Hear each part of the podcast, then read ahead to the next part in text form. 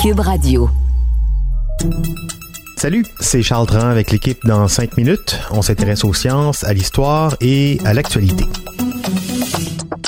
Aujourd'hui, on parle du Sphinx, le grand Sphinx, hein, celui qui trône devant les pyramides de Gizeh en Égypte, parce qu'il y a aussi des Sphinx grecs, mais ça, c'est une autre histoire. Donc, chez le grand Sphinx égyptien, il y a un détail que tout le monde connaît, son nez est brisé, mais presque personne ne sait pourquoi il n'a pas été construit comme ça. Il y a 2500 ans avant Jésus-Christ, le sphinx avait un nez à l'origine. Mais donc, euh, comment a-t-il perdu son nez? Quand est-ce que c'est arrivé? Qui est l'auteur de ce crime? Et non, ce n'est pas Obélix. L'énigme du sphinx enfin résolue, voici Baptiste Zapirin. Le grand sphinx de Gizeh est la plus grande statue monolithique du monde, c'est-à-dire la plus grande statue taillée dans un seul bloc de pierre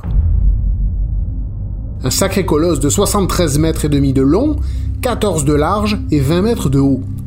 Corps de lion à tête de pharaon, le sphinx a été construit il y a environ 4500 ans et on en attribue sa réalisation à un pharaon, Khéops ou l'un de ses fils, Képhren ou Djedefré. Il est le gardien des grandes pyramides du plateau de Gizeh. Et on a entendu toutes sortes de théories pour expliquer son nez brisé. Certains ont longtemps avancé que c'était tout simplement parce que la construction était fragile à ce niveau-là. Mais ce n'est pas le cas.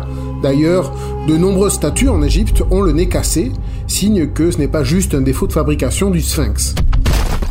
Une autre légende a aussi laissé croire que c'était l'empereur français Napoléon Bonaparte qui avait carrément tiré un coup de canon sur le sphinx lors de sa campagne en Égypte vers 1800.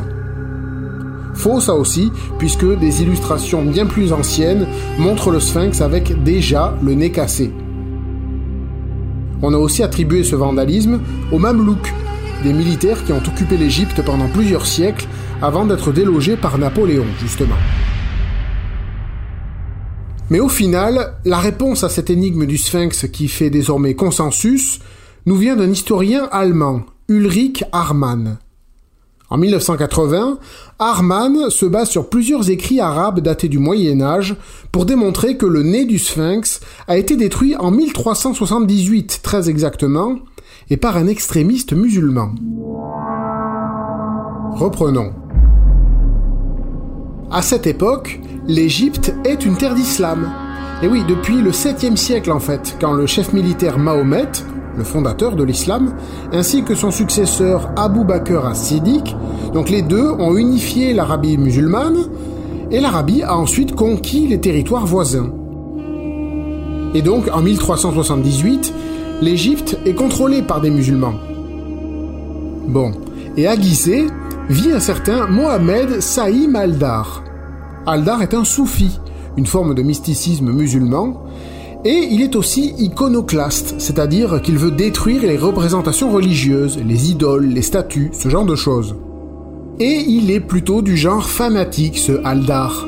Alors, en voyant les agriculteurs égyptiens qui continuent de vénérer et de faire des offrandes au Sphinx, cette idole de la religion païenne égyptienne, il pique une grosse colère.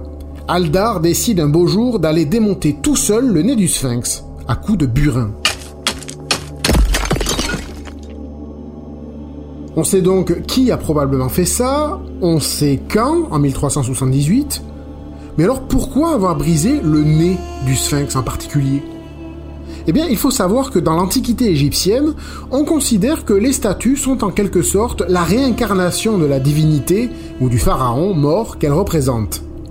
L'âme du défunt, son bas, vient habiter la statue.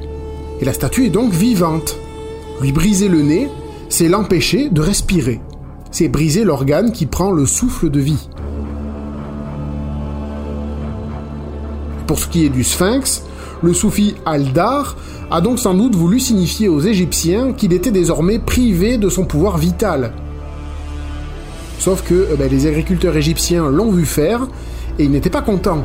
Alors ils ont attrapé Aldar qui a été pendu pour vandalisme. Sa dépouille a ensuite été brûlée devant le sphinx. À chacun ses méthodes pour enlever le pouvoir vital de quelqu'un. Cet acte de Haldar est loin d'être un cas isolé.